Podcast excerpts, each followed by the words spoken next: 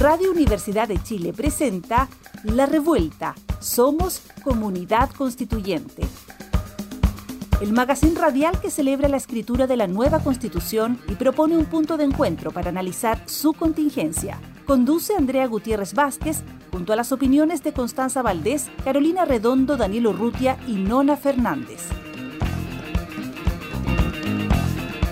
Bienvenidas, bienvenidos, bienvenidas a un nuevo capítulo de La Revuelta. La revuelta radial, como dicen algunos. No, acá estamos en Radio Universidad de Chile 102.5 para que nos escuche y además decirle que eh, también estamos después en podcast para los que se les pasa la hora o para los que ya están carreteando o para los que están con mucha pega, para los que no tienen señal, no sé. Todos los problemas también hay un podcast después.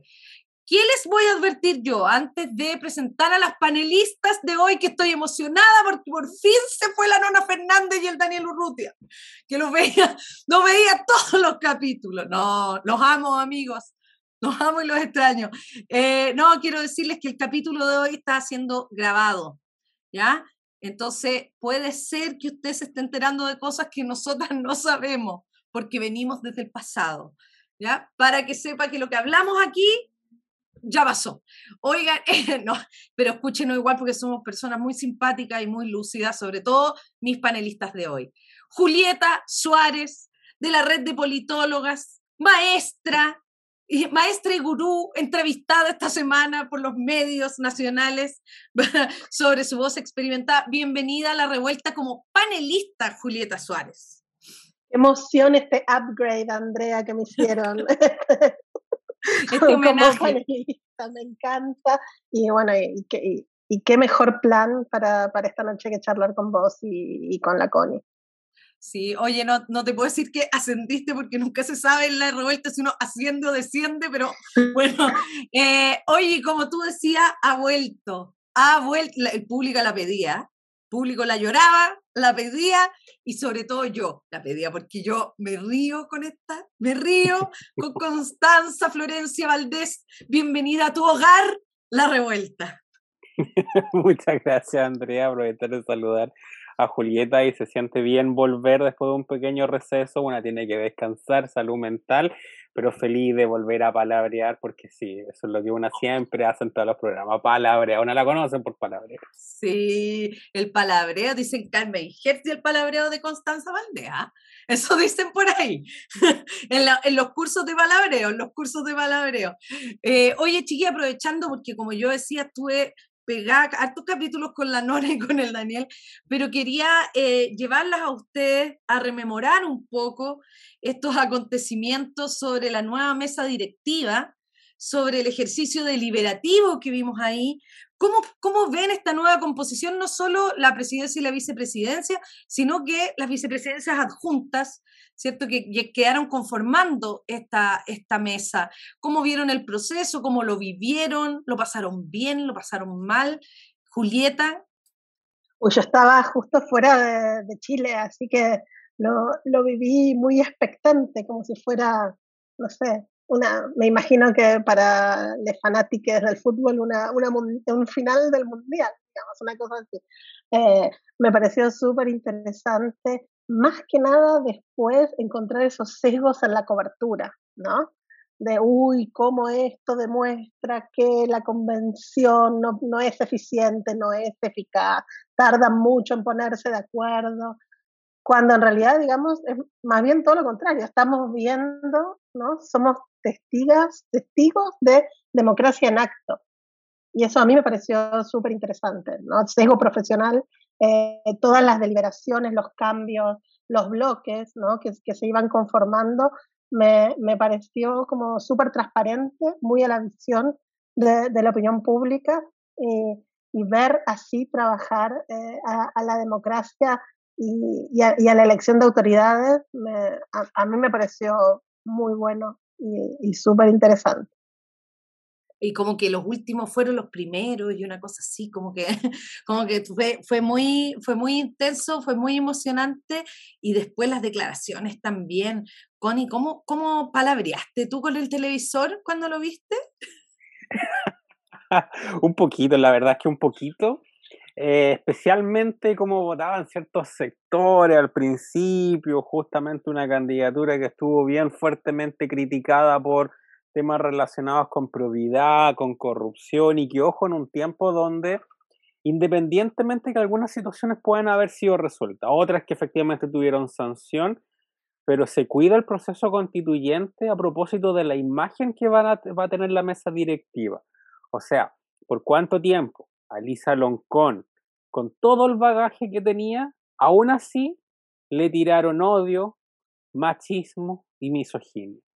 Entonces, al principio fueron esas como discusiones, como esas también, como enojarse con el, con el televisor o bueno, con la pantalla.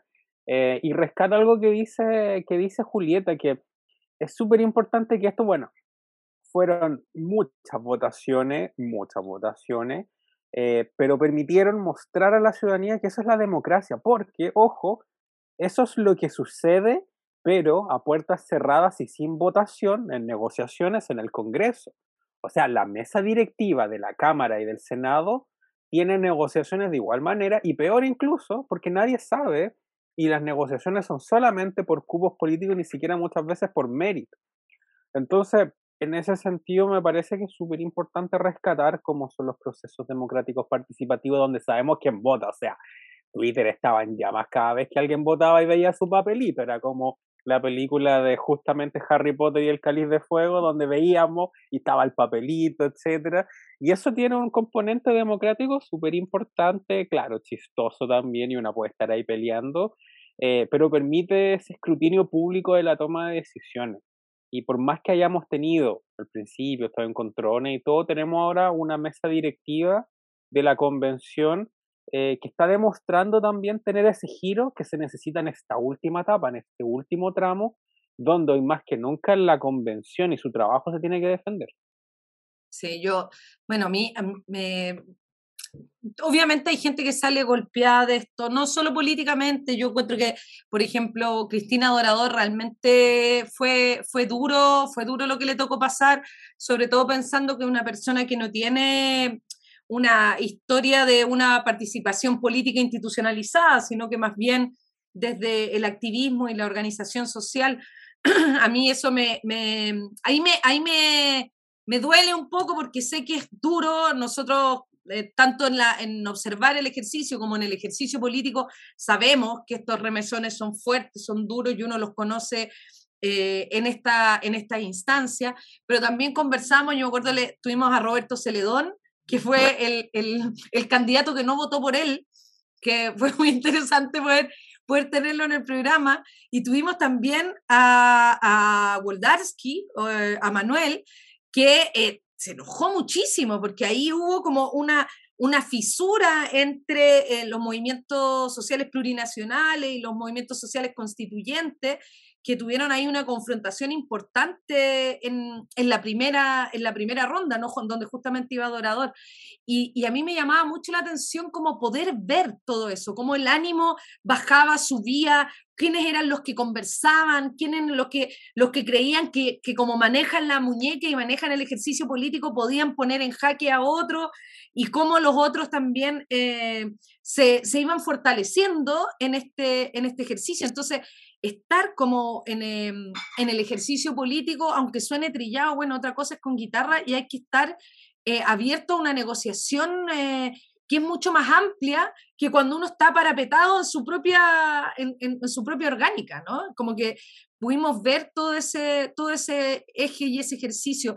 ¿Cómo, cómo vieron el tema de, la, de, la, de las vicepresidencias? Eh, porque ahí también hubo un rato, mucho rato, un cupo vacío, ¿se llenó ese cupo o no? El cupo que quedaba pendiente de, de la... ¿De Vamos por Chile? El de Vamos por Chile sí, pero faltaba uno todavía, que parece que era como de movimientos sociales y ahí todavía no había acuerdo. Eh, y ahí falta todavía definir esa, esa vicepresidencia porque la tenían que empezar a definir de vuelta de, la, de las semanas distritales. Eh, y al parecer todavía no hay, no hay un nombre eh, que delimite ese, horizonte. Pero ¿cómo vieron esas vicepresidencias? ¿Cómo ven a las personas? Hay que por fin Bárbara Sepúlveda, que le costó a la gente, oye. Yo, a mí me gustaron, los, me gustaron los nombres que se fueron después dilucidando. Lamento, siguiendo la línea, pero sin profundizar mucho eso, eh, lo que pasó con Cristina, porque ella tiene un liderazgo social súper importante y lo que le pasó eh, yo creo que no hay que matizarlo y hay que decirlo tal cual. Eh, fue machismo y misoginia. Lo que le pasó a Cristina Dorador fue machismo, lamentablemente. Y eso se ha visto mucho en la convención porque los hombres creen tener esta, de nuevo, tendencia de que solamente por el solo hecho de ser hombres tienen mayores capacidades políticas que las mujeres. Mm. Y en esta, en, en esta composición de las vicepresidencias, vemos que justamente hay un, no solamente una renovación en torno a lo que significan los nombres, lo que significa también la descentralización, sino también la misma composición en torno al trabajo que se va a hacer. Ahora cambia la mesa directiva en su composición entre justamente sacar eso técnico exclusivamente que estaba por un abogado y, y los traslada a las vicepresidencias, que en su momento de hecho fue una de, la, eh, una de las críticas que se le hizo a Gaspar Domínguez a propósito de que no era abogado y abogado como si supieran como todas las cosas del universo en torno a la convención. Y, mm, y ahí se ve también dentro de esta falta de, de suplir los cupos en su momento por, por Vamos Chile, etcétera, de que esto es muy en tiempo real, las negociaciones, todo esto está pasando, toda la gente lo ve, y claro, la gente dice, ah, están perdiendo el tiempo, pero eso tiene una relevancia súper importante porque la, que existan vicepresidentas juntas permite la descentralización del poder y un trabajo mancomunado de toda la mesa directiva en general. Y eso me mm. parece súper importante. Entonces los nombres no da lo mismo y evidentemente la disposición a trabajar tampoco da lo mismo. Oye, yo, tengo una yo quiero agregar algo ahí, perdón, Andrés, de, de, lo que dijo la Connie, que que fue mi misma sensación. No sé si se acuerdan, hubo un montón de tweets y hubo hasta algunos análisis diciendo, bueno, pero en realidad, ¿qué estamos priorizando? Estamos priorizando identidades, ¿no? Cuando en realidad la política se trata de buscar acuerdos.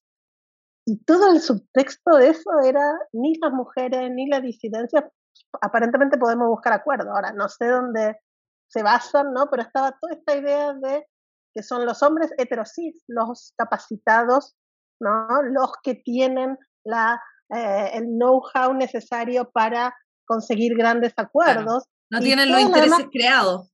Tal cual, y todas las demás personas estaban ahí por identidad, ¿no? Y eso es, hay que sacarle ese chip a un montón de gente, mucha bien pensante, pero que lo dice realmente sin, sin medir, que en el fondo tiene este preconcepto de que son, que la política es cosa de hombres, que los acuerdos los hacen los hombres, ¿no? Y, evidentemente no es así, no es que las demás personas llegan a estos puestos por cuestiones identitarias solamente. Oye, metiéndome como en, el tema que vamos a hablar también en la segunda parte con nuestra entrevistada, con la Rosario, eh, a propósito de las normas constituyentes, hay normas para que aclaremos un poco, a nosotros nos llegó, por interno me llegó el otro día esta pregunta para poder aclarar, hay normas que son iniciativas populares de norma, ¿no? Que son las que se están presentando y están buscando votos, en el fondo, para poder ser discutidas dentro de la convención. Y hay otras que son presentaciones de normas constituyentes que están haciendo los propios constituyentes.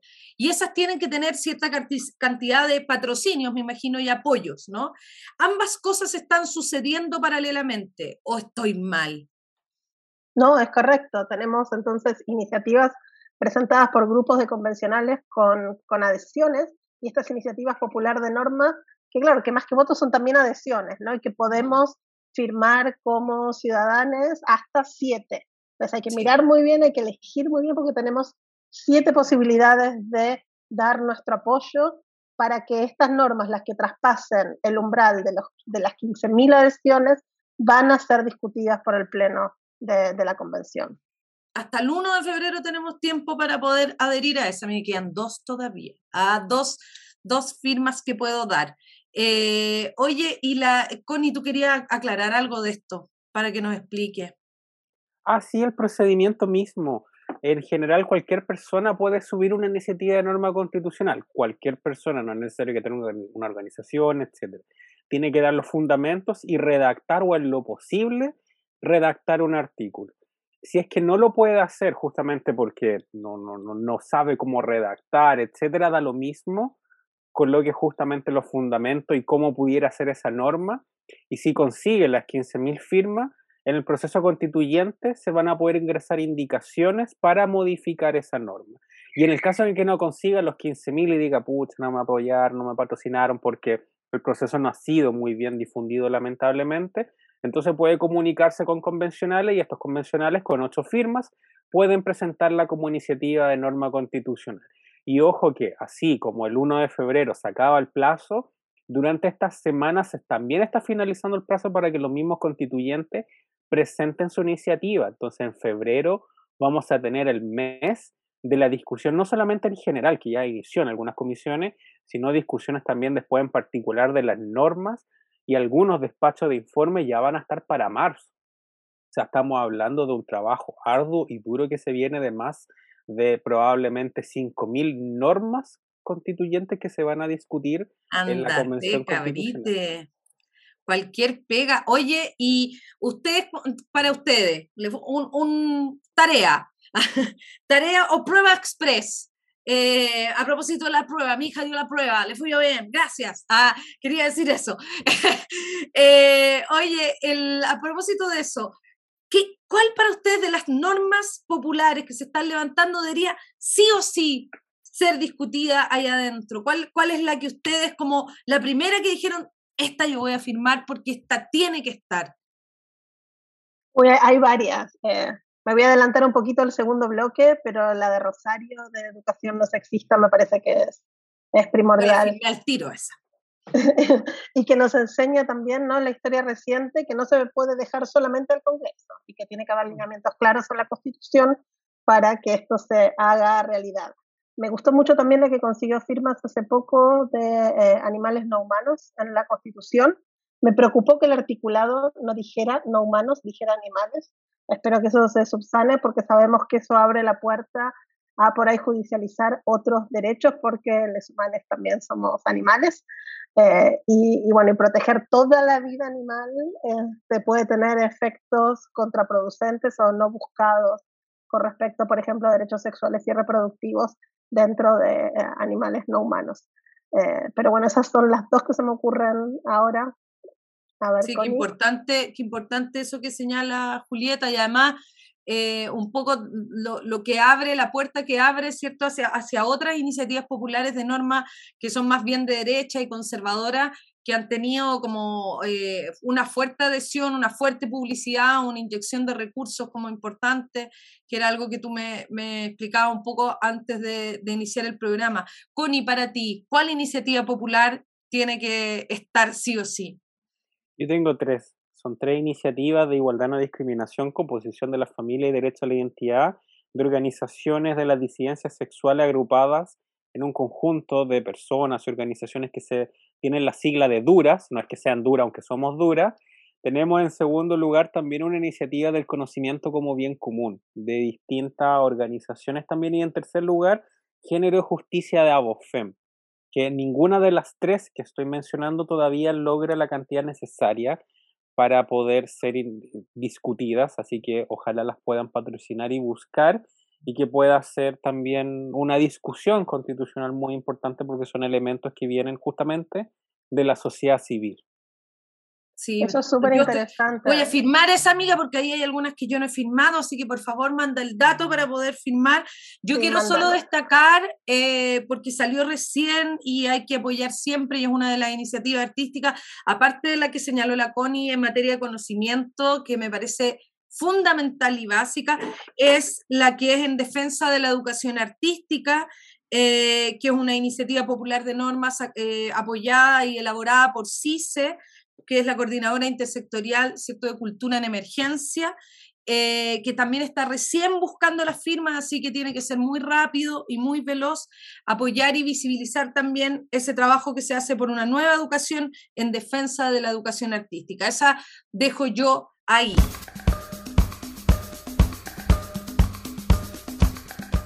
Ya volvemos. Sigue en la revuelta. Somos comunidad constituyente. Radio Universidad de Chile 102.5 FM.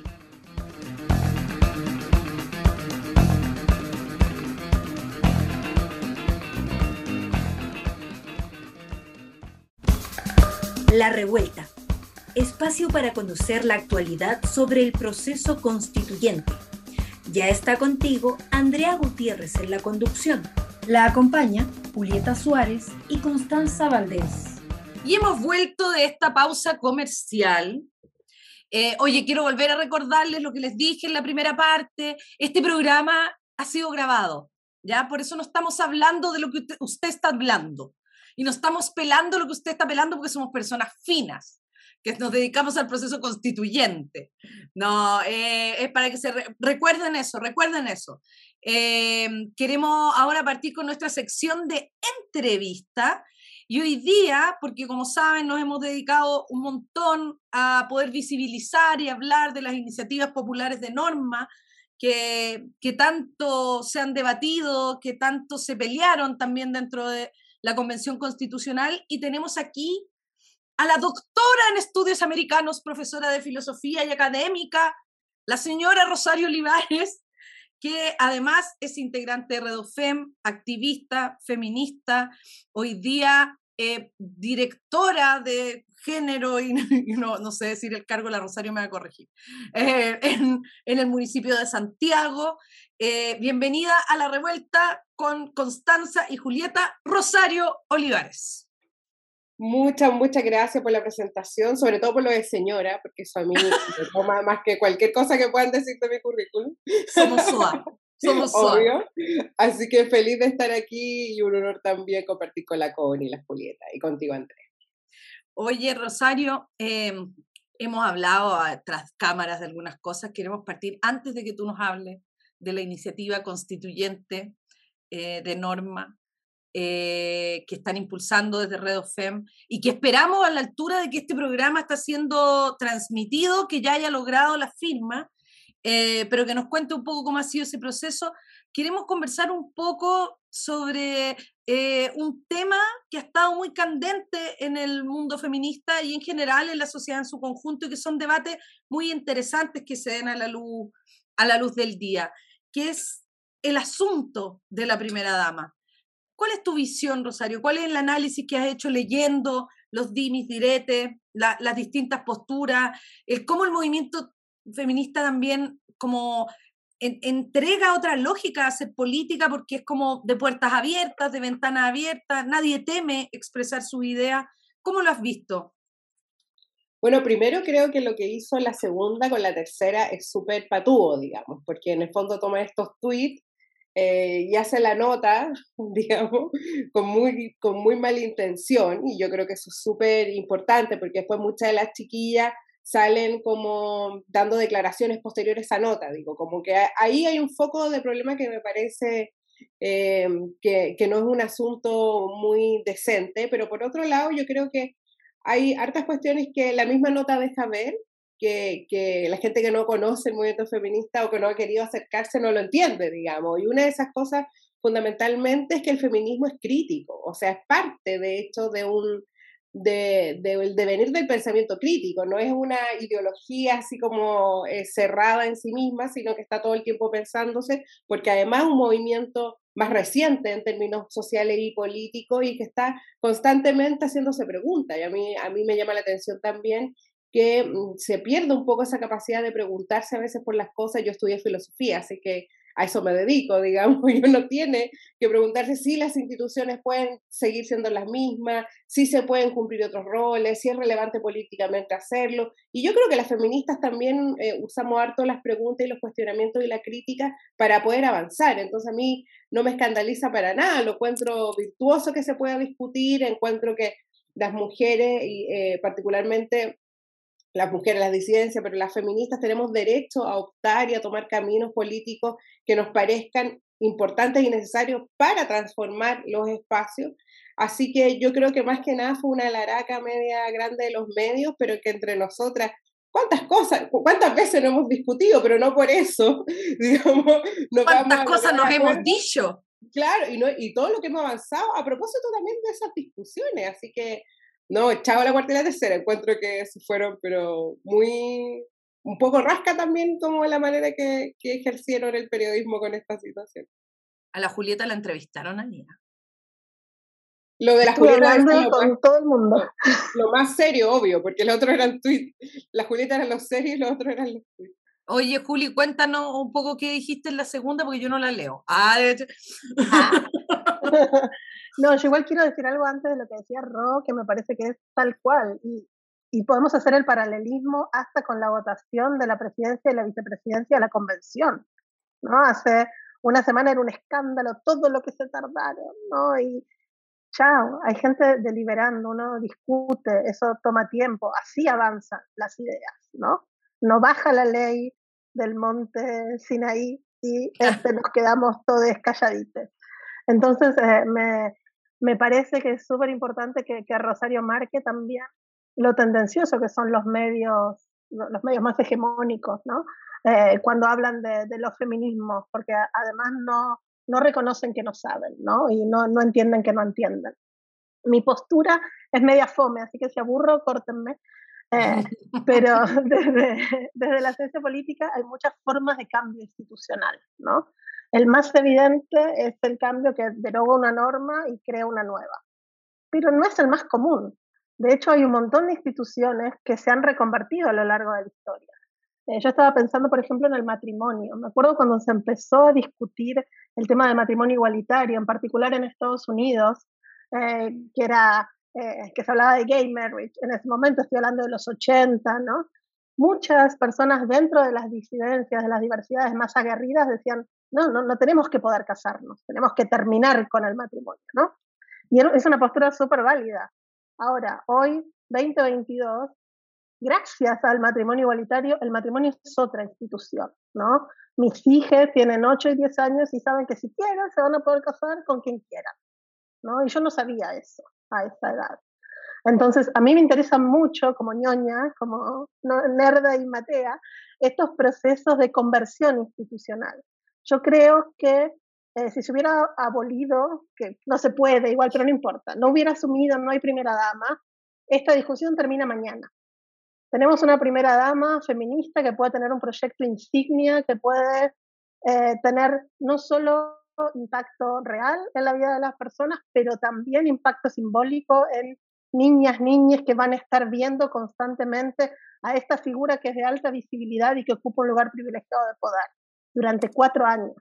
¿no? Entonces yo, eh, a mí me parece que es súper importante eh, lograr, lograr hacer eso. ¿no? Es un cambio, poder reformular la institución, sí se puede, para mí es deseable y creo que puede generar un impacto mucho más largo plazo que hoy día decidir nadie asume.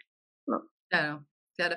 Oye, Connie, quería hablar. Ah, Connie. Ah, ya empezamos, ya empezamos. Amiga, no. Está bien. No, pero, pero conversanos, conversanos, hasta donde tú quieras llegar, ¿ah? Hasta donde queramos, ya. Primero quiero partir por saludar a la, a la Rosario. Eh, mi opinión la institución de la primera dama debiera abolirse. Yo encuentro, por supuesto, en primer lugar, que los disentimientos son súper válidos y son importantes para la construcción feminista y sobre todo política de apruebo dignidad. Yo creo que no hay que tenerle miedo a los disentimientos, así como sucede en la convención constantemente, no le tengamos miedo a disentir en la construcción política de este nuevo gobierno. Porque si le tenemos miedo, entonces, derechamente, ¿para qué estamos construyendo políticamente? Vamos a todas las personas pensar igual y vamos a seguir una línea general y después fracasar en construir estas grandes mayorías que es el discurso que se quiere lograr.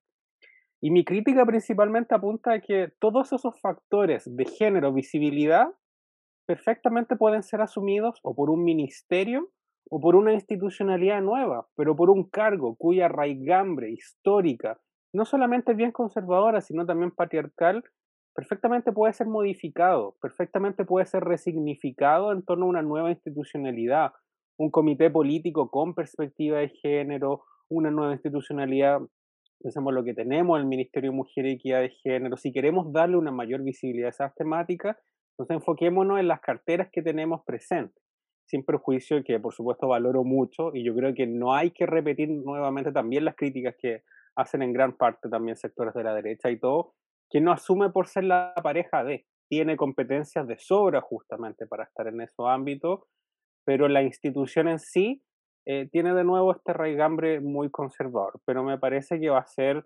independientemente de eso, un muy buen avance y en vez de justamente los medios de comunicación eh, repetir estas supuestas fisuras, por así decirlo, críticas, poco más que se está fracturando Prodignidad, eh, tenemos que enfocarnos principalmente en lo que van a ser las medidas de los primeros quizás 100 días del gobierno y enfocarnos también en lo que va a ser justamente este gabinete.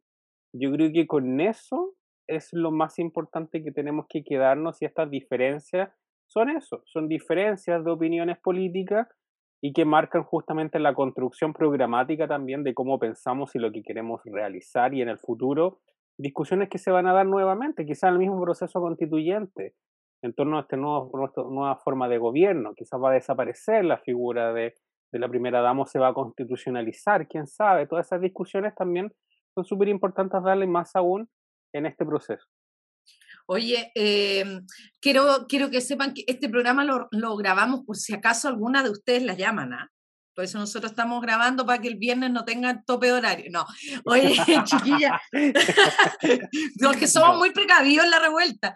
Eh, no, yo como va a cerrar nomás el tema, eh, porque va a seguir un tema muy abierto y lo vamos a ir viendo, porque yo creo que esto va a oscilar mucho.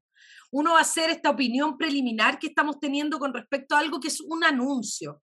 Esto todavía no es una acción política, esto es un anuncio y este anuncio va a tener ahora una construcción en eh, eh, cuando se entre al cargo y se tome posesión de él y veamos lo que sucede ahí. ¿Cuál es mi posición humilde en este momento de persona aquí, NN, ignora? Es que yo creo que nosotros nos olvidamos a veces que hoy día se tiene el poder político, ¿cierto? Pero que existen unos poderes económicos y unos poderes fácticos gigantescos que van a estar sobre este gobierno desde el día menos 100, como lo hemos visto, eh, y que cualquier espacio de poder debe ser conquistado y utilizado. Y dicho eso, quiero decir que la figura de la primera dama, en este caso, es una persona que políticamente ha tenido además un rol súper activo y donde la pusieran le iban a hacer pedazos. Y la otra posición era margínenla entonces del proyecto político, lo que es tremendamente injusto cuando uno ha sido parte gestante de ese proyecto. Era un problema esto. Y sin duda yo creo que quienes toman la decisión, Irina finalmente en la determinación final que toma, sabía que esto se venía y se tenía en consideración los pros y los contras, y yo creo que todavía tenemos mucho rato para discutir los, los pros y los contras. Entre otras cosas porque abolir la primera dama institucionalmente es muy difícil porque tampoco está tan institucionalizada. No hay normas de funcionamiento, es un espacio muy ambiguo que incluso para derogarlo hay que institucionalizarlo. Entonces, esta es muy difícil. Hay organizaciones que dependen de ese espacio, un montón de, mujeres y trabajadoras también que están en Integra, ¿cierto? En, eh, distintos espacios de, trabajo que yo creo que agradecen de alguna manera tener ahí una, cabeza y una, un liderazgo certero. Eh, dicho eso, mucha suerte y que viva el disentimiento público que el movimiento feminista le ha traído a la política y que la Convención Constitucional en su diversidad también. Ahora, Rosario, queremos entrar a el tema que nos convoca porque nos trajimos para puro capuchar, que es la iniciativa constituyente. Es decir, nos puedes contar todo lo que es y todo, y también nos interesa mucho la gesta de llevar adelante una iniciativa popular de ley porque no hemos sabido, no hemos conocido esta trastienda. ¿Cómo, cómo va? ¿Cómo va la cosa? Vamos bien, eh, por fortuna, y eso nos tiene súper contentas. Creemos que hemos estado casi desde que comenzó esto dentro de las 10 más votadas de la, de la eh, norma, em, de las propuestas de norma, eh, y eso ha sido muy bonito además porque hay otras propuestas de educación, esta no es la única, de diversos sectores, del movimiento docente, hoy día sale la universidad, ahora hay una sobre educación sexual integral en particular, y nosotras quisimos levantar esta, que, que en el fondo ha sido más sola que, que, que, con otras organizaciones, precisamente porque nos costó mucho que todas las organizaciones docentes pusieran el feminismo en el centro. En la mayoría, y esta fue una decisión política arriesgada, pero estamos muy contentas porque parece que fue la correcta, en la mayoría solo nos iban a poner accesoriamente y no estuvimos dispuestas. De hecho, hay propuestas que sacaron cosas de la nuestra para ver si nos acercábamos, como que se compartieron cuestiones, pero que se llamara una propuesta de educación feminista, que dijera que era laica, pública y no sexista, es algo que ninguna organización quiso y por lo tanto decidimos levantarla nosotras como red docente feminista, que es una red de profesoras, eh, trabajadoras de la educación y educadoras, ¿cierto?, que está a lo largo de todo Chile y a pesar de eso, de nuestra porfía, no ha ido súper bien y seguramente vamos a hacer la primera eh, iniciativa popular de norma en educación que pase las 15.000 firmas, aparte de las de derecha que ya pasaron. Pasó una de Cubillo, y pasó otra también de este movimiento que, que apela al derecho preferente de los padres y madres a educar a sus hijas. Entonces, no, súper contentas de, de... Nosotras más bien lo que hacemos es tratar también de asumir una responsabilidad histórica que parte más o menos antes del 2018, pero que tiene su hito ahí de definir qué educación queremos, ya no solo cuestiones de financiamiento, cuestiones de organización, sino que además qué vamos a entender por educación y cuáles son los fines de esa educación. Y creo que por eso insistimos en hacerla y llevarla adelante, no más como Radofe.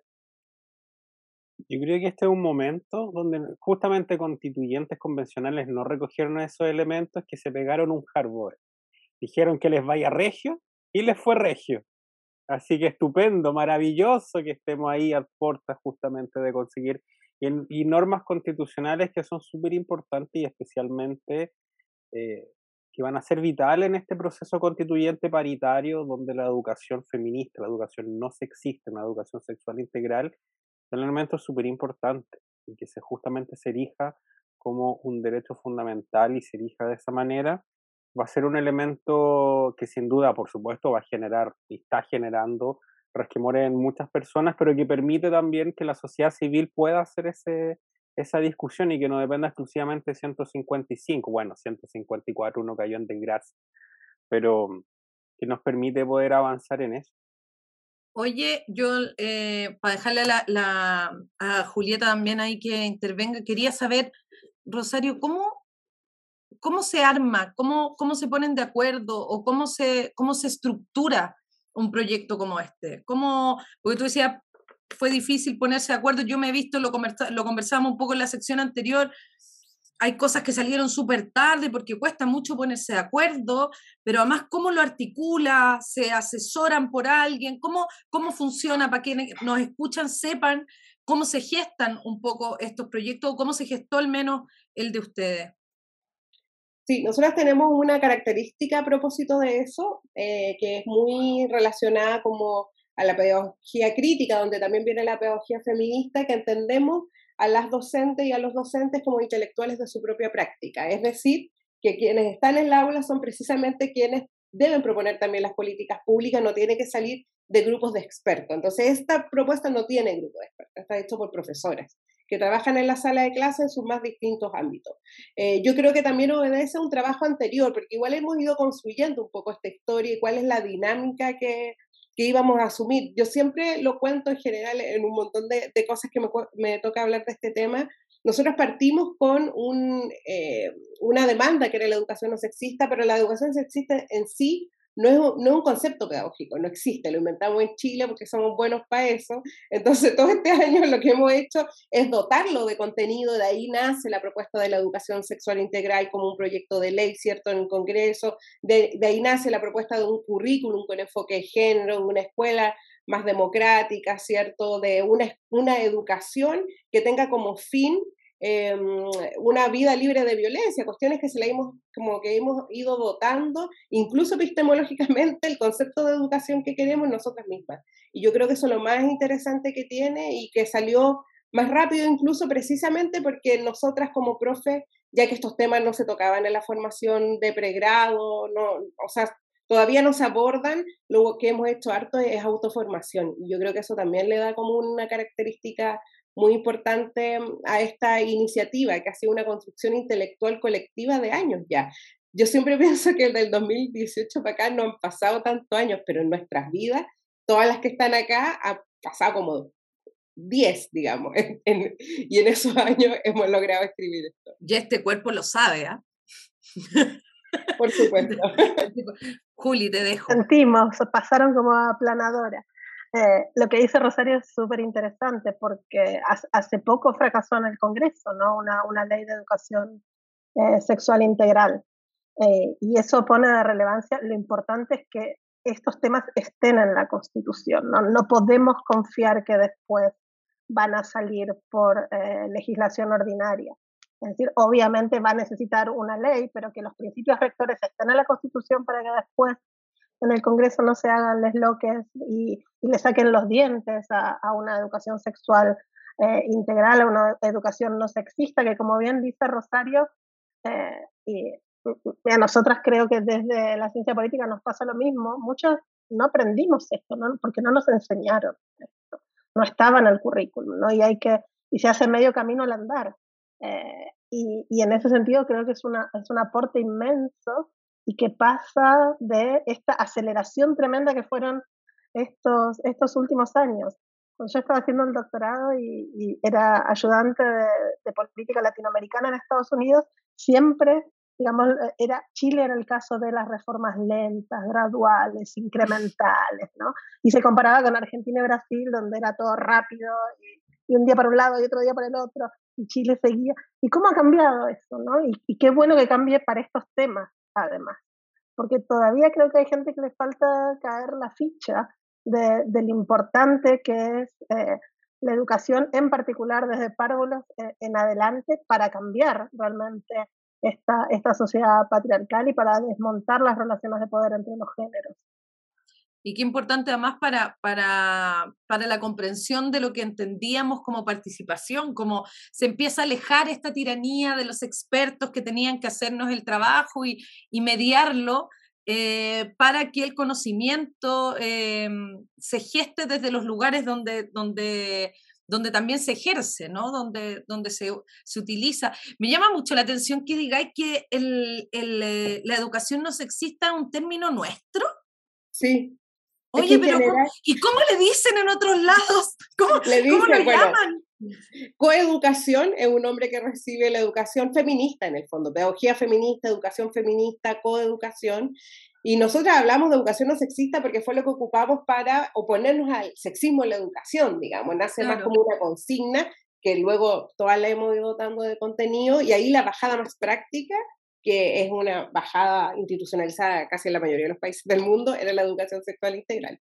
Entonces, de ahí como que, que, dimos esta vuelta para llegar a, hasta Yo creo que hay que exportarlo. Así como las tesis, tenemos que exportar este, este producto que es un aporte al feminismo mundial, ¿no? Porque encuentro que es súper claro y, es, eh, y lo, lo, vuelve como eh, materializable, entendible, eh, y lo llevamos a, nuestras vidas. Y lo otro es la demostración, además, de, que está, bueno, lo hemos visto, lo vimos en cultura, nos demoramos un poco más porque la gente de cultura somos así, salió la norma como ayer, pero eh, no, quiero, no quiero hablar que mi gremio es bueno para la conversa, pero eh, se, se, ve que el, el, horizonte o estas iniciativas populares de norma nos llevaron a entendernos de otras maneras también, por lo menos desde el, el ámbito ¿cierto? del progresismo, de las ideas más, eh, más de izquierda, ¿no? Como nos hicieron organizarnos de otras maneras y atrevernos también a,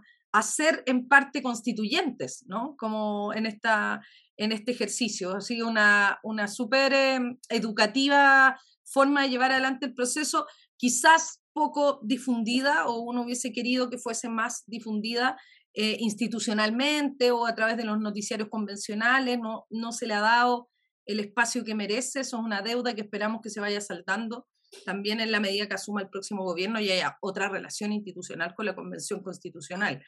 Eh, así que, oye, eh, Rosario, ¿y qué se viene si ustedes consiguen las firmas? Se viene una gran disputa, que va a ser el momento más radical. Cuando nosotros estuvimos en el trabajando en el proyecto educación sexual integral, la CONIE estaba en el Congreso, escuchamos una barbaridades, es que realmente fue impresionante, frases que van a quedar en la historia de este país. Entonces, yo, nosotros creemos que va a vivir, vamos a vivir harta resistencia en educación y por lo mismo quisimos hacer, aunque fuera solas, esta iniciativa porque si nadie llega, ninguna iniciativa llegaba poniendo el feminismo al debate, iba a quedar afuera. Porque claro, vamos, vamos a, debatir en cuestiones básicas y fundamentales de la educación. Eh, va, va, a ser difícil. Yo creo que a veces uno no mira eh, lo importante que es la educación en, términos ideológicos, porque pareciera que la derecha o los grupos confesionales, la iglesia, saben más la, importante, más la importancia de la educación que los sectores progresistas, porque son los que más se la juegan. La iniciativa, las dos de derecha que vienen educación, juntaron las 15.000 firmas hace N rato, pusieron plata, aviso, crearon una organización, porque efectivamente ellos saben el poder que hay en la educación y cómo han lo controlado ideológicamente estos años. Entonces, cuando tú llegáis con una educación que propone hablar de la sexualidad como un modo corriente de vida, cotidiano, eh, en el fondo preguntarse por los saberes que hemos ido aprendiendo durante toda esta historia y, y cambiarlo, hacerlos paritarios, son cuestiones que les mueven súper el piso y yo creo que eso es algo importante que tenemos que ver. Hay un libro, yo siempre eh, recomiendo este libro a propósito este tema, de Michael Apple, que se llama ¿Puede la educación cambiar el mundo? y lo escribe precisamente porque demuestra cómo la derecha y los sectores conservadores lo han sabido siempre y por eso tienen escuelas, universidades, por eso generan conocimiento. Entonces ahora que nosotros pongamos nuestra educación en el centro para que pueda ser más emancipadora, eh, más humanitaria, no sexista, en fin. Es impresionante también cómo cambió en, en el tiempo mismo dentro de los sectores progresistas, ¿no? Porque si yo me acuerdo las luchas eh, con reivindicaciones sobre la educación eh, de, de, este siglo en Chile, el no sexista era como el adjetivo que iba al final, ¿no? A la cola de un montón de otros adjetivos, gratuita, de calidad, etcétera que la iniciativa popular haya permitido emparejar la cancha y que ahora la educación no sexista sea el principal adjetivo, para mí, Rosario, un aplauso gigante, ¿no? Porque es impresionante como también mismo dentro de ese sector fue considerado durante mucho tiempo algo accesorio o extra a otras demandas que eran, entre mil comillas, más importantes, ¿no?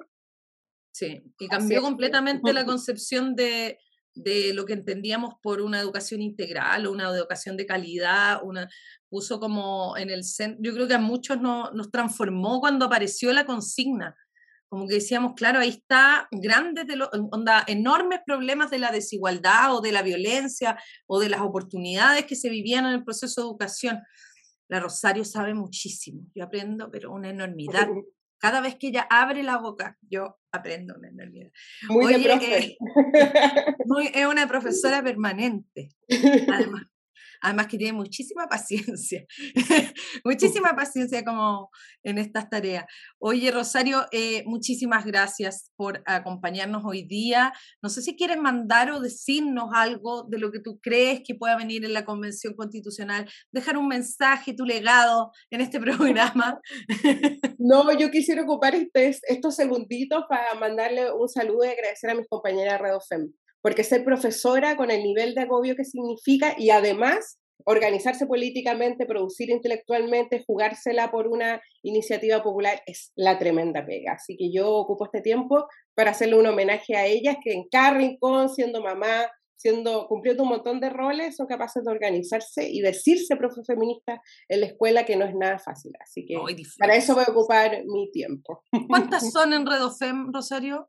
Somos hartas, vamos, pucha, no, no, sé si hay un número exacto, pero estamos de Arica a Osorno más o menos ahora, eh, hay ah. regionales, cada región es autónoma, genera su nombre, sus cosas, nos articulamos nacionalmente, un trabajo súper, súper bonito y que además ha logrado descentralizar harto la pandemia, porque ahora cuando tenemos que salir a hacer cosas, decir, pueden participar las de regiones, como que ha pasado una cosa bien linda este tiempo, así que eso, y gracias por invitarnos también.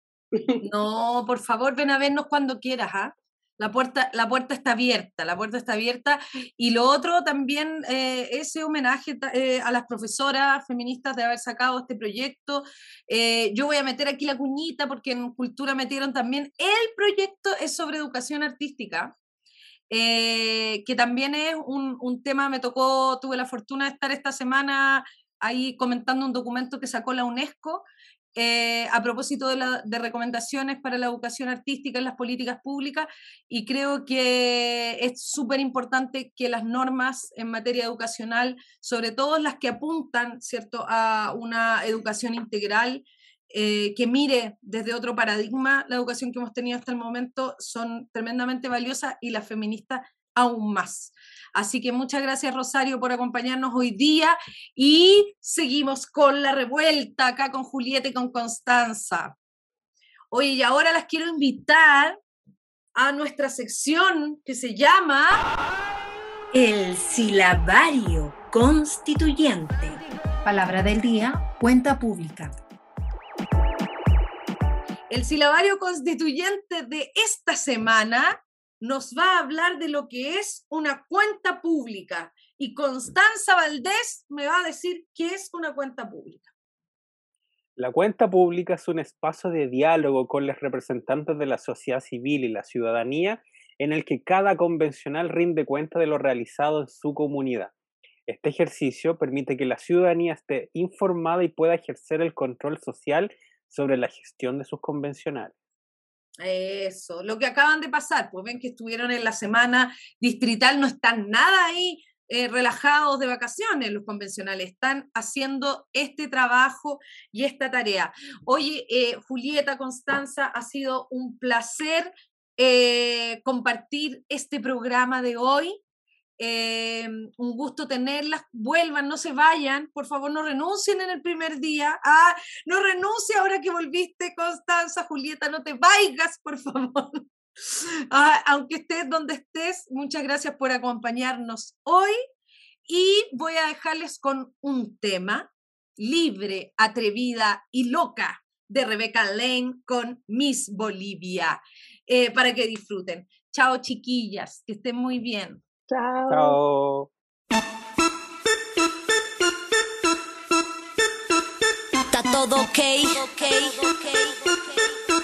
Rebeca Lane, Rebeca Lane. Miss Bolivia con Ali Guagua. Con el chess, chess, chess, ok, ok. Original.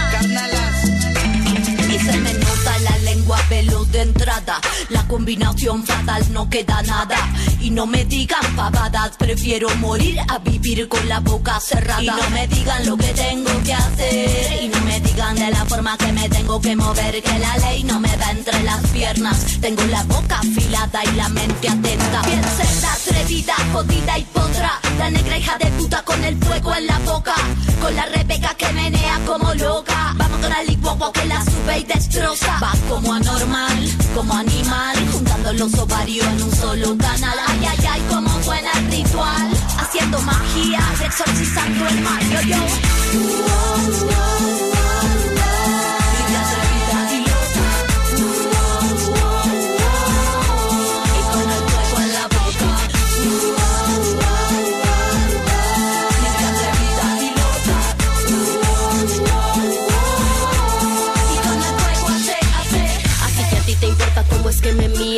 Si con la blusa se me sale el ombligo. Si estas panties me quedan muy apretadas. Si mi cabeza siempre está despeinada. Que si traigo muy corta la falda. Que si bailo como me da la gana. Que las ladies no usan malas palabras. Que la mente y la boca cerrada. Solo la abres para hacerme mala fama. Lo que pasa es que no estoy acomplejada. ¿Cómo crees que te ves siendo tan soez con otra mujer? ¿Te sientes libre? Libre la que ríe, la que gime, la que la que baila, la que goza, la que explota, la que brilla porque no le importa. Y no corta las alas a otras.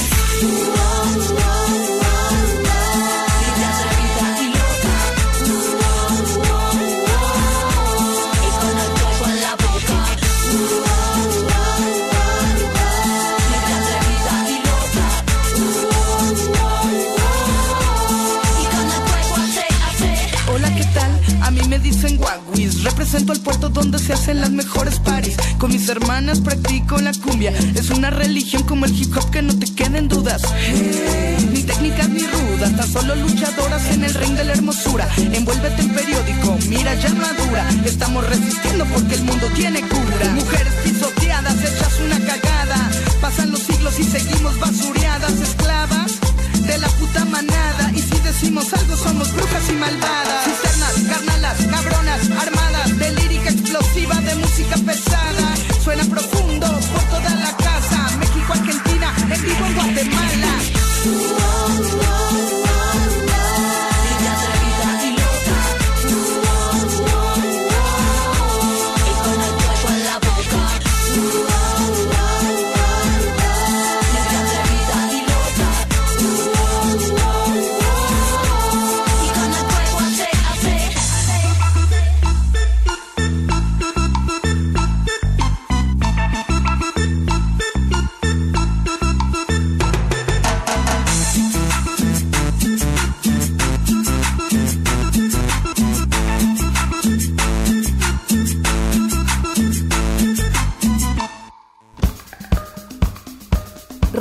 Universidad de Chile presentó La Revuelta.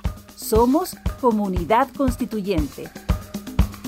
El magazine radial que celebra la escritura de la nueva constitución y propone un punto de encuentro para analizar su contingencia.